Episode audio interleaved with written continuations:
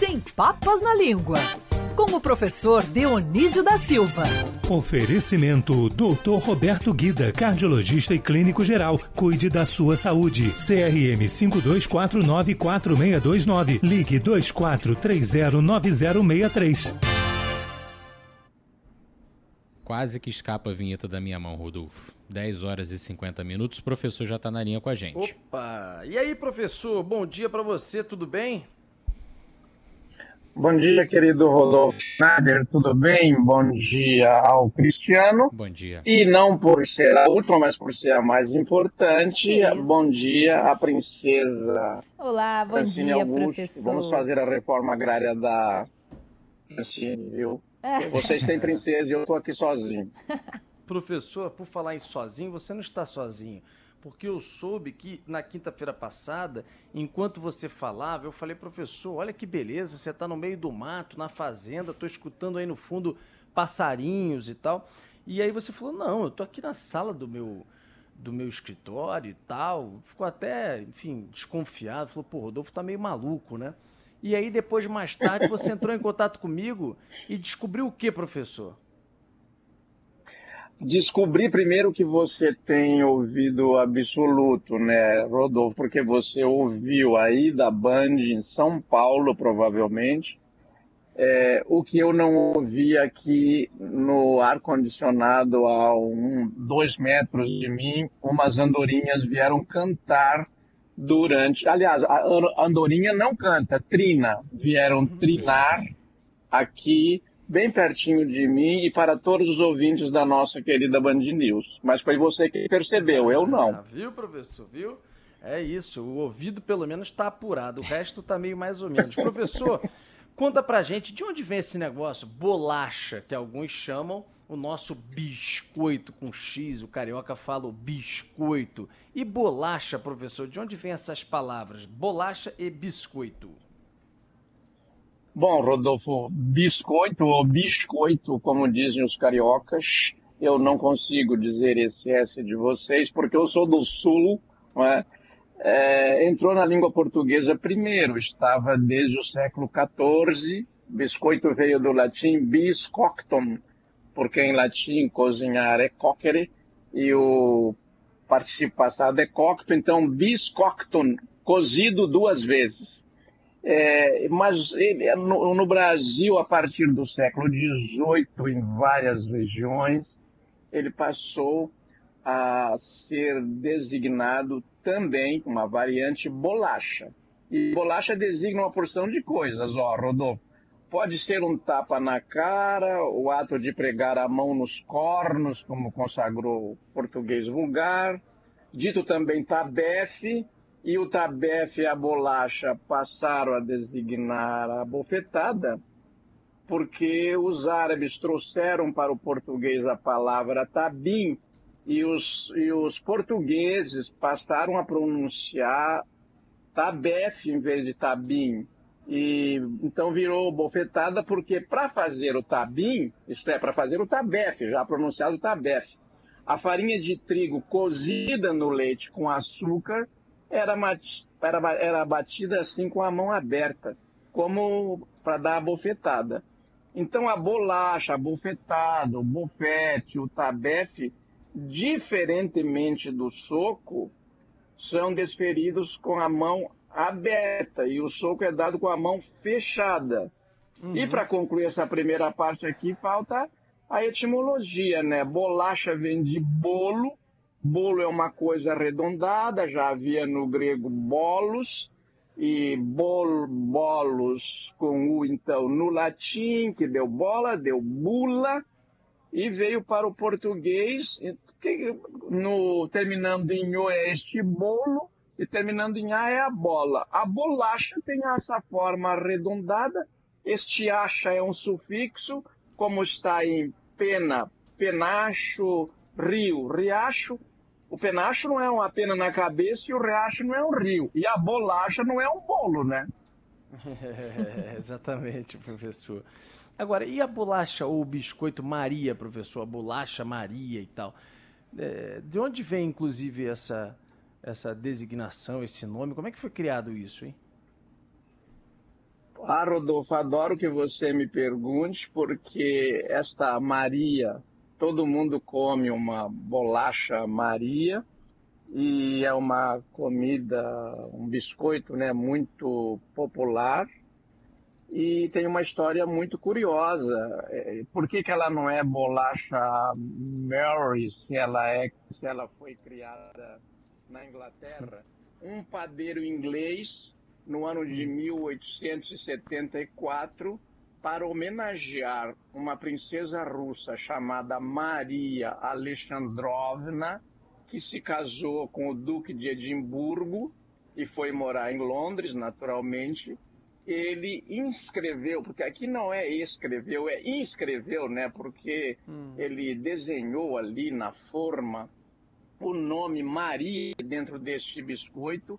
Logo ele se tornou muito popular, foi para a Espanha, foi para as Índias, foi para Portugal e chegou ao Brasil não é Mary, é Maria, porque uhum. os russos pegaram esse nome para dar na princesa e darem tantas moças russas, tantas crianças russas, do latim, latim Maria. Então não é bolacha Marie, nem bolacha Mary, é bolacha Maria. Tá contente, Rodolfo? Poxa, professor, eu nunca. Imagina, eu jurava que era, sei lá, Dona Maria que tinha inventado, alguma coisa assim no Brasil. Olha, veio de um inglês, veio da Europa, numa homenagem, enfim, envolvendo famílias reais. E aí veio para o Brasil e ficou esse biscoito que você come aí para tomar com um cafezinho junto, vem dessa história contada por professor Dionísio. Professor, além dessa maravilha, eu queria que você explicasse para a gente também as expressões ou as palavras chá e café. Eu amo café, já tomei o meu primeiro do dia hoje mais cedo. De onde vêm as palavras chá e café? Ah, então, Rodolfo, você, você sabe que em São Paulo as frases são começadas assim, com uma conclusiva, né? Então, uhum. então é o seguinte, eu estava tomando café e pensei assim, dá de fazer uma pauta aqui com essas palavras. Café.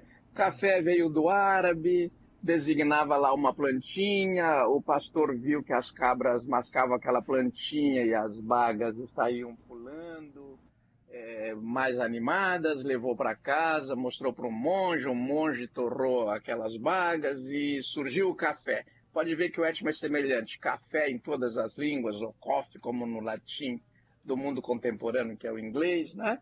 Uhum. É, mas daí tem o chá, que é o que você me pergunta. Chá veio do modo de pronunciar T, porque em inglês é T. Por que, que em inglês é T e em espanhol é T?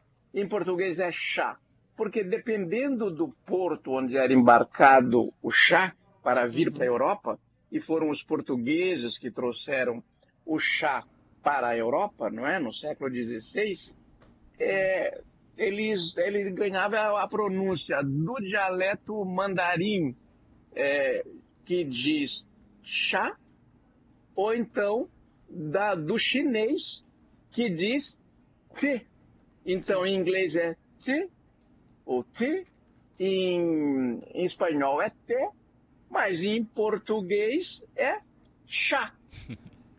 Caramba! E o chafé, professor? Aí a gente inventou mesmo, né? Maravilhosa essa, viu? Ah, inventou também. A gente inventa muitas palavras, querida Francine, que não vão para os dicionários ou não foram ainda, né? Ainda há uhum. pouco o Biggs falava em cracudo, que não está nos dicionários, é uma palavra de largo uso. Todo é. mundo sabe o que é, que é, não é? E é craque porque dá um estalo também. lá na hora que, ah, é verdade. que quebra a pedra. A Francine... E dá um estalo na cabeça também. E o chafé é um café tão fraquinho que parece um chá. Então, chafé. Agora, curiosamente, não tem o inverso, né? É. é. Cachá não tem, né? Agora, professor, a Francine lembrou que também varia. A, a, esses neologismos podem variar de acordo com o lugar. Então, aqui é cracudo, em São Paulo já é craqueiro que falam. Então, o dicionário teria que é, comportar Regional. essas adaptações também. Então, mas é dever dos dicionários dar essas variantes e todas as abonações. Os dicionários foram muito é, rápidos em, em, registrar palavras do inglês, home office, etc. E se esqueceram dessas que são formadas do inglês, mas já foram aportuguesadas pelo povo, já estão na língua portuguesa. craqueiro ou cracudo. Eu tenho a impressão, Cristiano, que o cracudo é mais o usuário. Usuário. Craqueiro não é o que vende, não? Mas isso é, tem que conferir. Pode ser, não, pode ser os dois. Craqueiro pode ser os dois e cracudo é mais usuário mesmo, realmente. Só que também usam craqueiro para quem usa, para quem é. consome. Ah, né? então. Temos que registrar isso nos dicionários com esse rigor que foi encontrado na pesquisa, né? Sim. É. Professor, só para a gente finalizar, que eu preciso ir embora, até para o nosso Felipe Moura Brasil entrar na área aqui, rapidamente, uma bela expressão, tomar um chá de cadeira, professor.